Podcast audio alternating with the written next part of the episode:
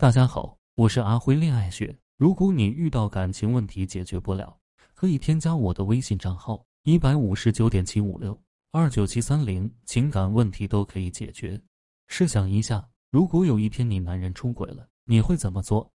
很多女人说我不知道，其实潜台词就是说我不愿意想这些事情，因为根本不敢想。这种事情还是要多想，因为这可能出现在每一个女人的生命中。如果你不愿意想，我来帮你想个办法。一般女人如果遇到男人不忠，会有什么样的想法？如果男人和别的女人聊骚，普通女人的做法，一般女人就会很恼火。很多女人会开始查男人手机，盘问男人和他们是什么关系，这就是一般女人的正常反应。牛逼女人的做法，他们会不动声色，趁老公不注意的时候，看老公和他们聊什么，然后默默的放下手机。反思一下自己最近哪里做的不好，通过他们聊天记录找到自己的问题。老公的手机也许里面有很多的女人，但是也许还有他对自己的抱怨。关键点，第一时间不是发火，而是找到问题的根源。如果男人经常夜不归宿，或者很晚回家，普通女人的做法，不断的去盘问男人是不是出轨了，让男人很恼火，让男人很讨厌这个女人。记住。发泄情绪永远都是下下之策。牛逼女人的做法，不管男人几点回来，都会平和的问他去哪里了，去干嘛了，不会多问。但是有几点，他们一定会做好：钱要拿到，管好男人的身体，他们要抽干，保证男人没有金钱和精力出去伺候别的小婊砸。如果发现男人有了小三，已经出轨怎么办？普通女人的做法：一哭二闹三上吊，就是做就是闹。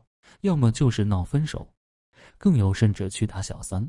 这种女人越闹，男人越烦她。很多情侣就是这么分手的，便宜了外面的小三。心态调整核心，我要是和这个男人分手了，就便宜了外面的小婊子。老娘就算要分手，也要把他们先搞分手，我再甩了他。牛逼女人的做法，平静的问：什么时候开始的？为什么要出轨啊？我哪里做的不好啊？我们之间出现什么问题导致你现在这样啊？